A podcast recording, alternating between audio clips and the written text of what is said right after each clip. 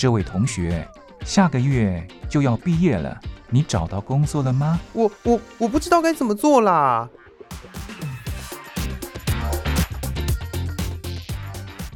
想找工作，却不知道该从何着手；想换跑道，却不知道自己能不能做得来。收听职业相谈所，让各行各业的前辈为你指点迷津。在职场上迷路的人啊，一起来寻找你的栖身之所吧！欢迎收听职业相谈所。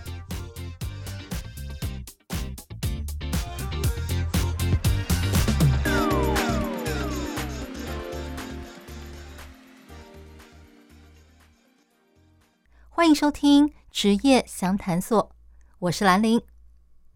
在上一集的节目中，我们邀请到了报社的文字记者佳怡，跟我们聊聊他是如何成为一名记者，他的工作内容有哪些，以及要成为一名记者需要哪些人格特质，什么样的人最适合当一个记者呢？不过，虽然记者这个头衔外表看起来光鲜亮丽。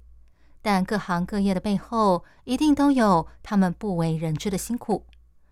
因此，今天他也会跟我们分享这一门工作背后有哪些不为人知的辛苦。同时，他也会替我们解答一般大众对记者的迷思。好比说，记者一定上知天文，下知地理，无所不知吗？还有，是不是不能够随便跟记者说话？不然的话，你所讲的内容就会被他写成报道，刊登在报纸或网络上。有这种事情吗？我想大家都对答案非常好奇。那我们话不多说，就来进行今天的节目喽。上个礼拜我们聊到，当记者确实需要一定程度的文笔，而这必须仰赖长期的阅读跟写作习惯。那么，当记者是否一定要很会讲话呢？嗯、很会讲话，其实也是慢慢训练成的。就是可能一开始也没有办法说很会很会讲，就是一直滔滔不绝的讲。但是也是随着时时间累积，我觉得你如果想要练习讲话，就是多跟朋友聊天。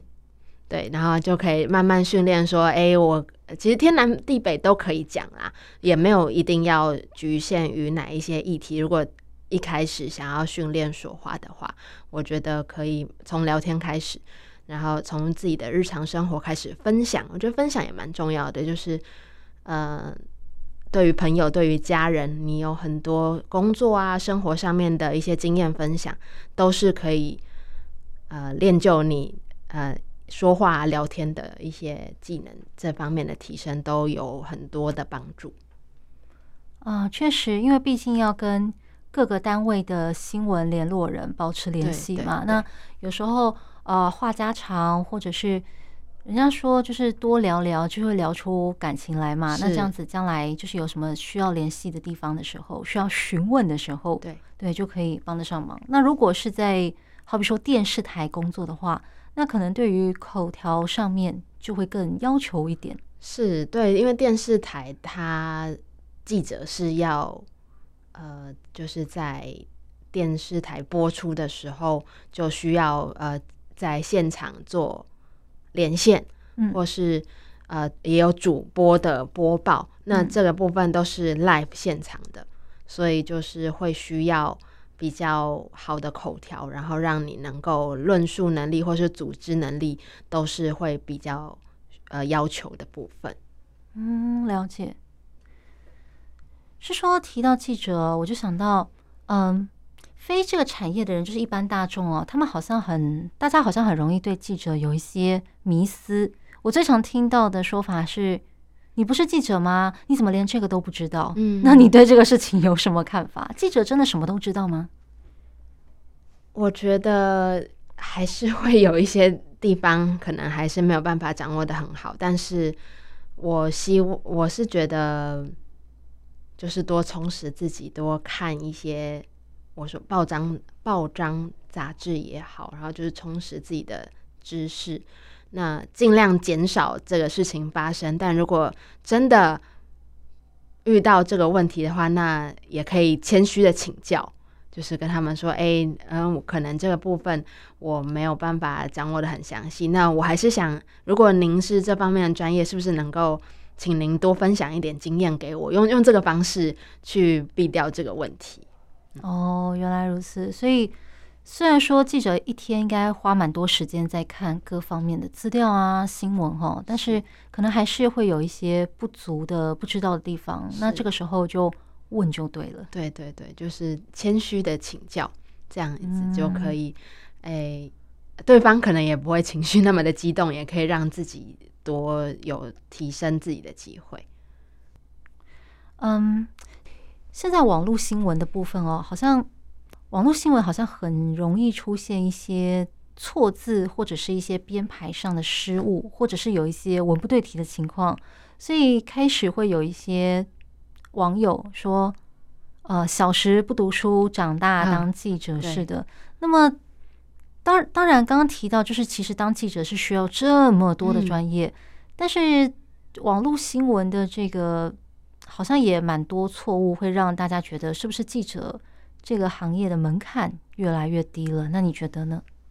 应该说，因为现在大家都求快，就是越快越好。这个网络呃，可能可能推播或是快讯一出来，嗯，然后让大家可以马上的知道，像地震或是一些比较紧急的事件发生的时候，这个推播一出来，然后大家就可以。很快速的知道，所以我是觉得忙中还是有可能会有一些错字、错字的出现，或是有一些失误的地方。但我觉得就是立立刻改正。如果收到了这这发现有错，那就赶快做修正，去做弥补就好了。就因为有时候真的必须。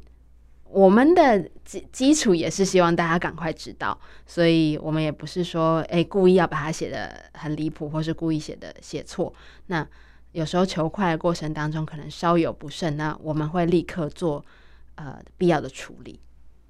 原来如此，所以是因为网络新闻大家都求快，有的时候就呃不小心一球快，可能那个内容就没有仔细的校对，以至于它的内容就出错了，这样子。是是是。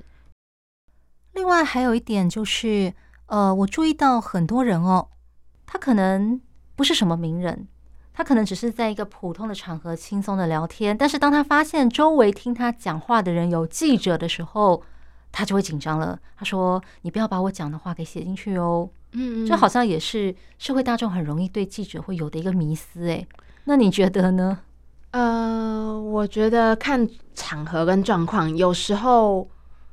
呃，这个受呃，这个人他提出了这个要求的话，我可能会看他，我可能还是会录，先录音，先录起来，然后再回去看看这个到底适不适合做报道。但是如果他就说不要写的话，嗯，我觉得可能还是取舍于它的内容啦，内容是是不是真的值得做报道，值得让大家知道？如呃，如果值得的话，应该是我觉得应该是还是可以写啦，只是说。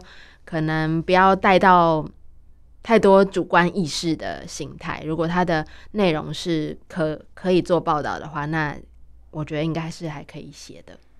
嗯，但是你刚刚提到，就是说会用录音笔录下来，嗯，也就是说你参加的可能是一个比较，好比说记者会、嗯、会后之类的这样的场合吧，就还算是一个比较重要的场合。嗯、对，那我刚刚提到的那种是一般，嗯、就是可能你今天。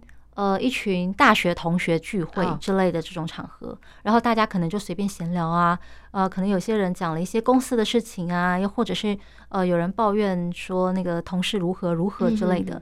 Mm -hmm. 本来就大家在闲聊，那是一个不分你我的场合。Oh. 但是因为发现你是记者，他们就开始紧张了。我刚刚我刚刚讲公司老板的坏话，会不会被写出去啊？Oh. 会不会上爆料公社啊？Oh. 什么之类的？原来是这个面向。社会大众好像会有这样子的迷思，嗯、那你觉得呢？嗯，我是觉得聊天就 聊天，就也不要想的太复杂啦。那他如果有这个顾忌的话，我我就说，哎，我今天休假，可以，呃，不用那么严肃，就是你想讲什么就讲什么，我也不会去做呃其他我工作上的处置这样子。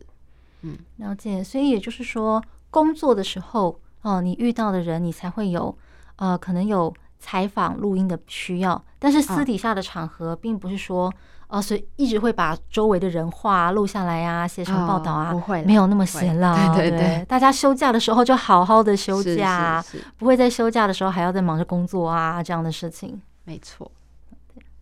再来，我想聊一下，就是各行各业哦，应该都有他们很辛苦的地方。是那有的工作可能要忍受风吹日晒，那有的工作好比说像是业务，他可能要东奔西跑，开阔新客源，不停的跟陌生人打交道，或是要被拒绝。那你觉得当记者这份工作啊，有什么辛苦的地方呢？当记者真的也是一份很不简单的工作。因为就像我前面刚刚讲的，从采访的前置准备，你就必须要做足了功课。那我觉得最辛苦的地方就是你要去发掘新闻，然后要去找议题，然后再去做深度的采访。然后这个部分的话，也是蛮耗体力跟脑力的。其实两两个都缺一不可。那我觉得，虽然也是每份工作都有每份工作辛苦的地方，但我们通常都是跑第一线，然后通常，呃，大家可能还没有起床的时候，我们就已经准备，已经要到呃采访的现场。所以这个部分的话，我觉得体力跟脑力的部分也是很需要具备的条件之一。体力跟脑力吗？啊，毕竟确实，你们一旦有事情发生的时候，马上就要冲到第一线。所以说，记者这份工作是不是有很多的变动？就是你必须要随时保持一个马上出勤都可以的，是对，就是机动力十足的状态。这个弹性就是我们也要随机应变，因为新闻的事件有时候发生的非常的突然，然后你就要随时准备好自己，然后让自己。呃，在很好的状态去，才能够去为民众、为大家来带来呃精彩的报道。另外，你刚刚提到，就是说必须要随时发掘新的议题。那么，可能会有很多人好奇，想说，嗯，网络上应该说你随便打开网络、打开新闻、打开报纸，很多很多议题啊，像。呃，可能生活议题就有很多，吃什么、喝什么、穿什么，最近流行什么。那现在人看新闻的管道非常多，那要找新的议题，它的困难点是在哪里呢？找新的议题，像我可能会先问我自己，呃，如果看新闻的话，想要看哪一些面向的报道，或是哪一些主题的报道，然后我会先做。初步的筛筛选，然后才会，当然也要看每一间媒体它的属性。那有时候长官也喜欢一些，呃，可能他比较注重生活方面，他他很喜欢汽车方面，那我们汽车展也可以做报道，或是呃，他有哪一些特别喜欢的面相。那我通常还是以我为主啦，我就是我会先过我自己这一关。然后才会去跟长官报说，哎，我今天对哪一个议题蛮有兴趣的，那我希望可以做哪一些报道，然后跟他做初步的规划，然后才会去做呃采访执行的这这个面向这样子。所以也就是说，你找新议题的话，可能有两种方向，一种是呃上司或者是周围人，就是他们可能对哪些议题有兴趣，再来就是以你记者。以你自己作为记者的角度来看，你会觉得希望看到哪些议题？因为记者应该每天也是要看很多新闻的嘛。对，那你可能有注意到说，呃，哪些新闻现在炒得很热？是哪些新闻大家在关注？好比说像之前可能就呃大 S 夫妻的事情，嗯、或者是呃世界杯足球赛的事情，啊、所以可能就是你作为记者的一个观察，你觉得。嗯，哪些议题我可能想要看到更多？这个方面可以再深入挖掘，再了解更多，这样子吗？是是是，对，所以就是我会也当然也会跟着大家喜欢的一些呃新闻议题去走。那呃顺应该叫做顺应潮流，然后就是依据每一个呃不同的状况，然后去规划我自己想要做的采访的报道会有哪些这样子。刚才我们提到了，就是作为记者，呃，有什么样人格特质的人适合，然后也有需要哪一些专业。那主要提到就是文笔跟阅读这两个方面。是。那其他的部分就是读大学的时候会有提供一些呃职业方面的这种训练。私立大学在职业职前训练的这个方面，对，做得很好。他们可以让学生直接一到业界之后就上手。是。那除了这些之外，就是有没有推荐大家？就是如果我想要报考新闻从业人员、记者啊。之类的这样的工作的时候，那可不可以给我一点建，给大家一点建议？好比说，可以做哪些准备？也许今年六月，我想要去某个报社或电视台应征，那你觉得在这半年的时间，那我可以做哪些准备呢？第一个部分就是你我呃，您可以你可以去就是呃，多训练自己。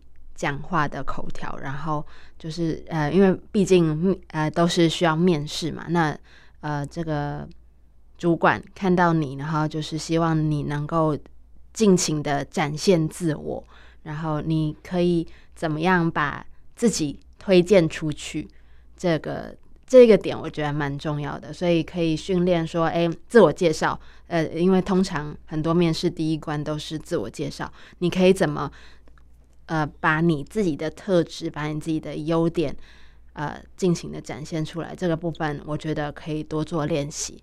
那另外就是，呃，文字的训练就是不要中断啦。因为就像我刚刚讲的，就是你平常就有这个写作的习惯的话，那你越写越会越顺。所以这个部分的话，当然就是你平常呃，其实写什么都好，我觉得就是记录生活。那像我自己也蛮喜欢拍照的，所以就是用手机啊，用相机啊，那就是会记录一下自己的生活。所以这个方面我觉得也是蛮重要的，就是呃，让你的生活有重心，然后让你知道说，哎，你每一天都是非常充实的度过。那所以这个啊、文字的训练或是拍照的训练，其实平常也都可以啊、陆陆续续的去呃去做，或是跟朋友、跟同学一起。那这样会更有动力。了解口条、呃，文字写作还有摄影，那需不需要开始就是大量的阅读各式各样的新闻呢？我觉得也可以，也可以利用很多时间，因为像新闻就是有非常多的主题，那你可以先从你喜欢的主题先去看。那是因为像记者，像刚刚我提到有分很多的线。那如果你呃有哪一些特定的主题是特别喜欢的，那当你呃之后要去报考记者的话，你也可以跟你的面试的主管说：“诶，我对这方面有比较多的兴趣，我也有做哪一些方面的研究，所以我希望能够从事这一条线路的记者的工作。”那你就可以先从呃，在前面准备的阶段，就多去看人家怎么写的，或是人家怎么拍摄的这个照片的面相，都可以让你有呃很充足的准备，可以去跟长呃跟面试你的长官说，哎，你做了哪一些的准备，让你可以快速的投入这份工作。了解。好，今天谢谢佳怡跟我们分享，就是如何成为一个。媒体人，一个新闻人，一个记者，对，那希望能够对呃对这个产业有兴趣哦，想要加入记者行列的听众朋友们哦，能够带来一些帮助。那么，谢谢佳怡，谢谢，谢谢。接下来，我们来听张雨生所演唱的《我的未来不是梦》歌曲过后，就来进行下一个单元，期间限定版台湾，不要转台哦。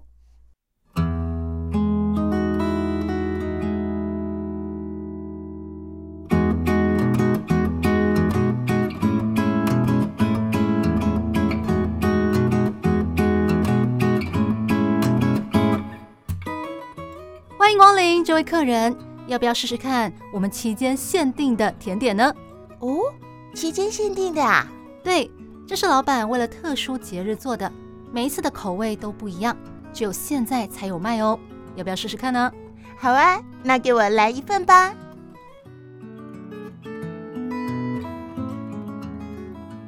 台湾的活动丰富多样，有的像流星，璀璨耀眼，但仅此一届；有的像月亮，年年都办，但主题不同。每场活动、每次内容、每段相遇，都是期间限定。欢迎收听期间限定版台湾。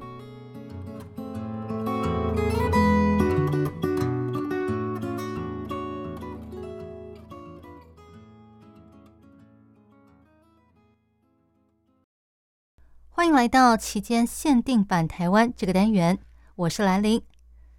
今天要跟大家分享两个最近在台湾举行的展览，而这两个展览呢，都跟漫画有关。第一个展览是上个周末在台北登场的《神之那》主题朝圣酒展。不晓得大家有没有看过《神之那》这部作品呢？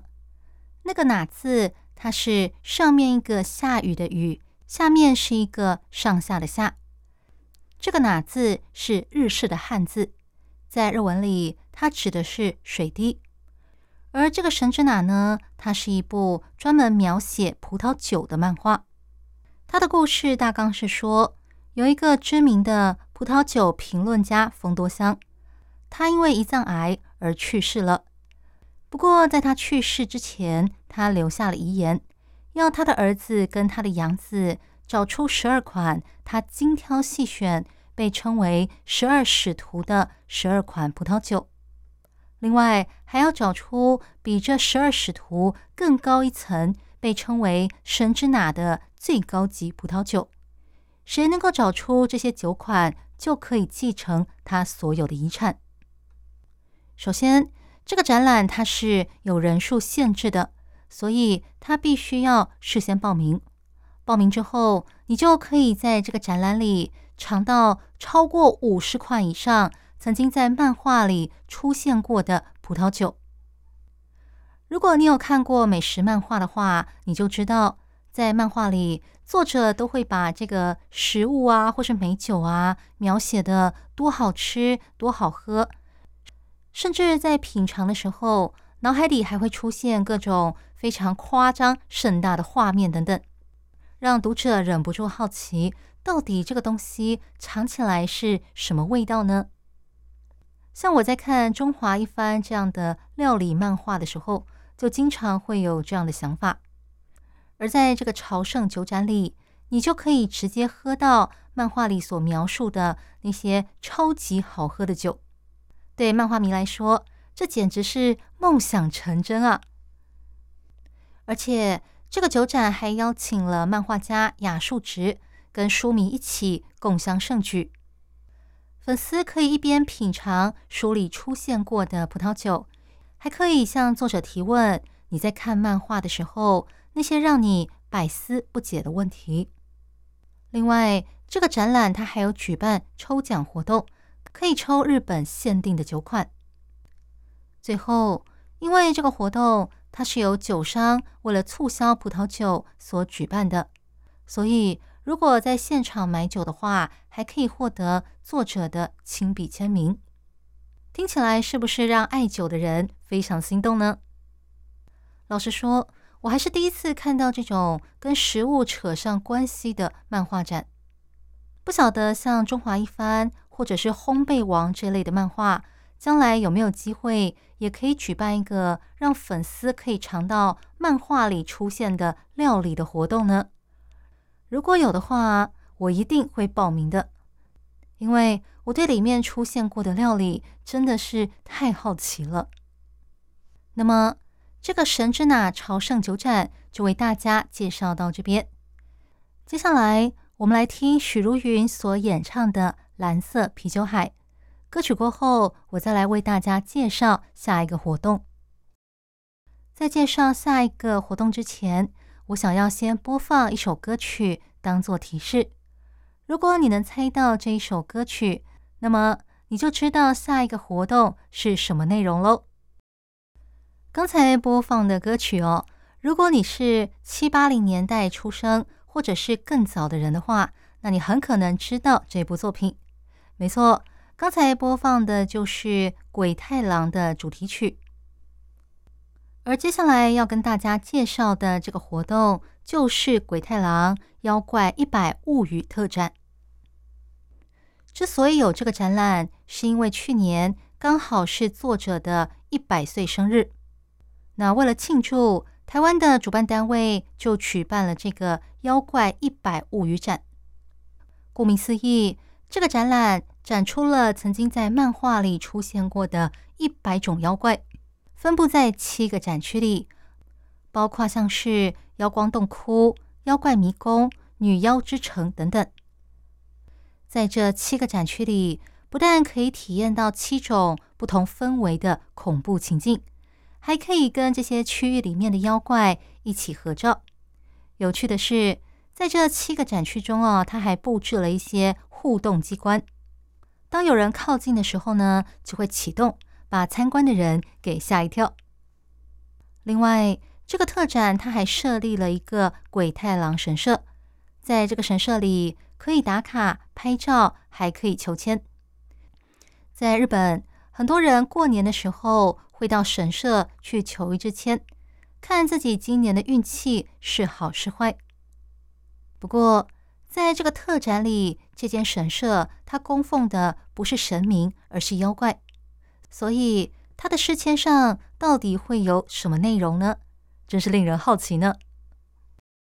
鬼太郎这部作品哦，可以说是很多人的童年回忆，几乎可以跟这个哆啦 A 梦一样，列为日本的。国民漫画了，而且它并没有随着时间而被淘汰，一直到近几年来都还不断跟上流行的画风，推出新的动画，也因此它在动漫迷之间一直很有名。